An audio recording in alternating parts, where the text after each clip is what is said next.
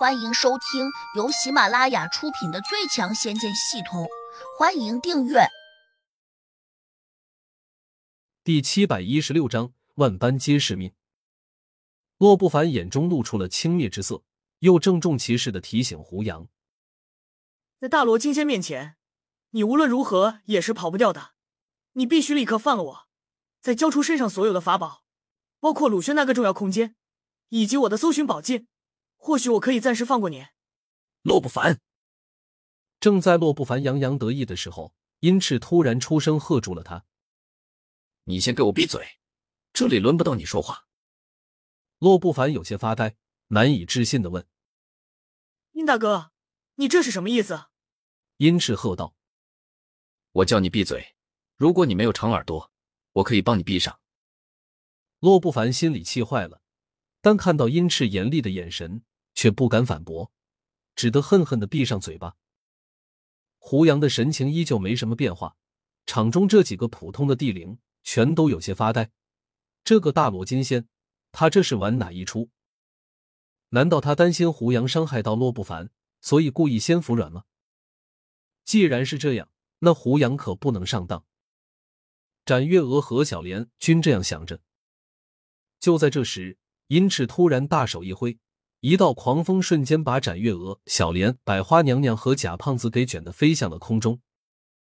四人吓了一跳，顿时慌得不知所措，立刻想运功抵挡，但是仿佛有一个无形的囚笼把他们都装起来了，根本挣脱不开。等到四人终于能够自由活动肢体时，竟已经落到了一处遥远而陌生的海岸上。胡杨多半要完蛋。贾胖子长叹了一声。大罗金仙实在太厉害了，谁和他作对，绝对就是嫌命长。难道他不想让我们看见如何惩治胡杨吗？一直没怎么说话的百花娘娘忍不住也问了一句。此时的她其实已经彻底脱困了，但是她却更关心这个问题。贾胖子严肃的点点头说：“胡杨不识时务，非要死扛到底。”这次只怕保不住小命。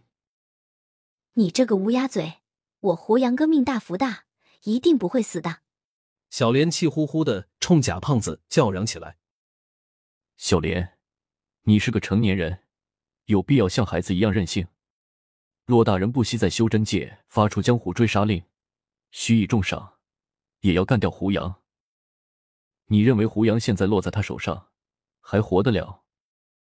刚才是骆大人落在了胡杨哥的手上，你是不是眼睛瞎了？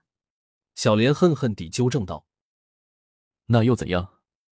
难道你认为姓殷的那个大罗金仙无法从胡杨手上把骆大人抢下来吗？如果你这样想，那你就错的太离谱了。堂堂大罗金仙，那是何等强大的存在！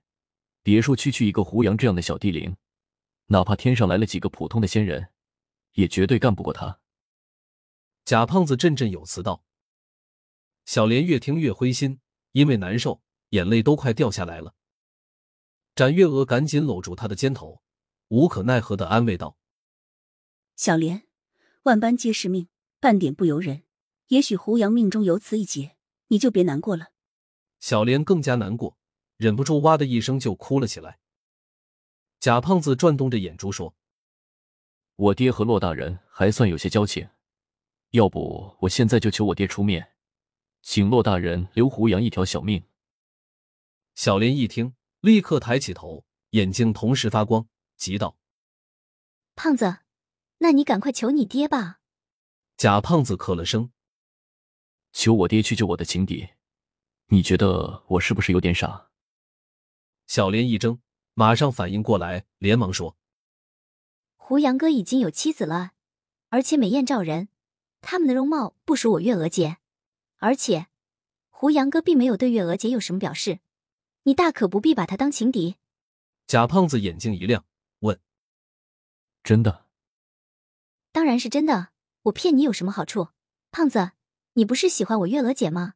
我可以帮你追她呀。”小莲的话未说完，展月娥就推了他一下，生气道：“小莲，你胡说什么呢？你想把我卖了吗？”小莲急忙冲他眨眼睛，用神识说：“月娥姐，胡杨哥好歹救过我们，你怎么能见死不救呢？展月娥拧了下秀眉，没有说话，似乎也在想：如果不是胡杨之前及时出手帮忙，他恐怕早就被贾胖子给欺负完了。可能正是想到了这一点，他低下头，暂时回避了这个问题。贾胖子却以为展月娥有点娇羞，看来他对自己还是有些感觉的。这样一想，他顿时就被喜悦给冲昏了头脑，马上拍起胸膛说：“我现在就发消息给我爹，请老人家出面帮胡杨求情。”小莲催促道：“你快发，越快越好，不能再耽搁了。”贾胖子没有动，他望着展月娥，一脸坏笑道：“月娥，这是你的意思吗？”展月娥心里骂了声“死胖子”，嘴上却不露声色道：“我和小莲的想法一样。”贾胖子立时得意的笑了起来，随即抬起了手上戒指，故意又凑近展月娥问：“你说，我应该怎么写呢？”展月娥心里十分厌恶。却还只能强行忍着，请你爹帮忙救胡杨，就说他是你的好朋友。哈哈，这主意不错。